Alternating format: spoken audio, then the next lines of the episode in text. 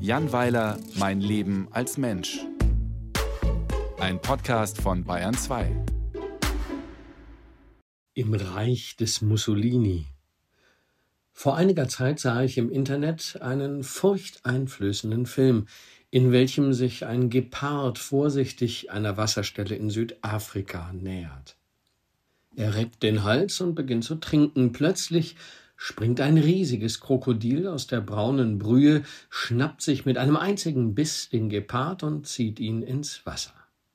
Der Gepard verschwindet mit dem monströsen Krokodil und taucht nicht mehr auf. Der Clip lehrt uns, dass Tiere bisweilen grausam sind und dass man in freier Wildbahn nicht vorsichtig genug sein kann. Ich denke seit Sonntag an nichts anderes, denn da habe ich Bekanntschaft mit Mussolini gemacht.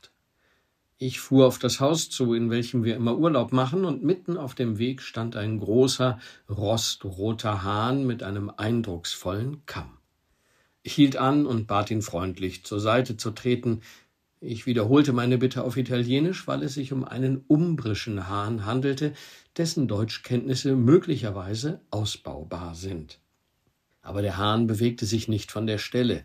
Ich hubte, er krähte und pickte in meinen linken Vorderreifen. Darauf kam Nachbar Fabio aus dem Haus gelaufen und riet mir, keinesfalls auszusteigen. Mussolini könne das eventuell als Angriff auffassen und sauer werden. Das müssten wir verhindern. Er redete beruhigend auf seinen Hahn ein, und schließlich machte dieser ein paar wohlüberlegte Schritte nach links, um mich passieren zu lassen. Ich fand, dass Fabio vielleicht doch etwas seltsam ist. Am nächsten Morgen ging ich joggen. Ich lief an Fabios Grundstück vorbei. Mussolini stand hinter dem Zaun und musterte mich streng. Auf dem Rückweg sah ich ihn nicht, aber plötzlich stürzte sich etwas aus dem Gebüsch auf meine linke Wade. Es flatterte, es kratzte, es pickte. Ich erschrak und schrie. Mussolini ließ von mir ab und krähte mir umbrische Schimpfwörter zu.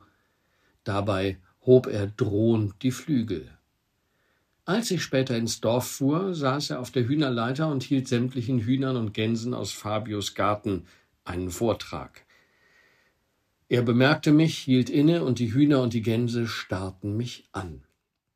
Ich erzählte davon in der Bar und Giuseppe erklärte mir, dass Mussolini schon seit Jahren das Dorf terrorisiere. Erst vor kurzem sei Fabius Onkel verstorben und habe seinem Neffen den monströsen Hahn vermacht. Die Dorfgemeinschaft sei darüber froh gewesen, weil Mussolini auf diese Weise vom Zentrum an den Ortsrand umzog, wo nicht so viel los ist.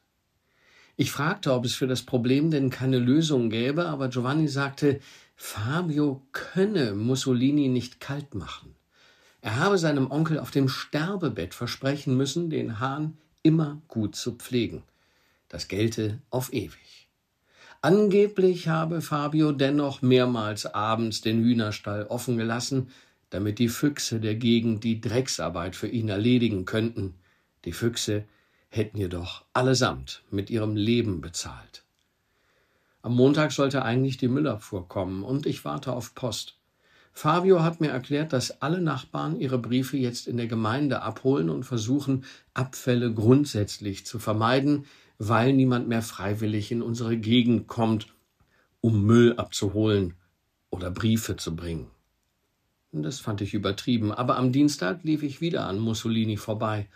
Auf dem Hinweg ließ er mich passieren, doch als ich nach einer halben Stunde zurückkam, standen er, drei Hühner und zwei Gänse auf dem Weg. Ich hielt an. Ich fragte, ob ich nach Hause dürfe. Mussolini legte den Kopf schief und scharrte mit den Krallen. Ich wartete zwanzig Minuten, dann verlor er das Interesse und bestieg eine Gans. Giuseppe behauptet, Mussolini habe bereits sämtliche Hühner des Dorfes bestiegen, viele Katzen, mehrere Hunde und sogar ein Pferd. Aber das glaube ich ihm nicht. Auch nicht seine Behauptung, Mussolini nehme Bargeld und Spirituosen von Einheimischen, damit er sie in Ruhe lasse und er bestimme abends bei Fabio das Fernsehprogramm. Naja, ich jogge jedenfalls jetzt seit Tagen sehr vorsichtig an Mussolini vorbei. Dabei singe ich laut, um mir Mut zu machen. Meistens läuft er ein paar Meter hinter mir her.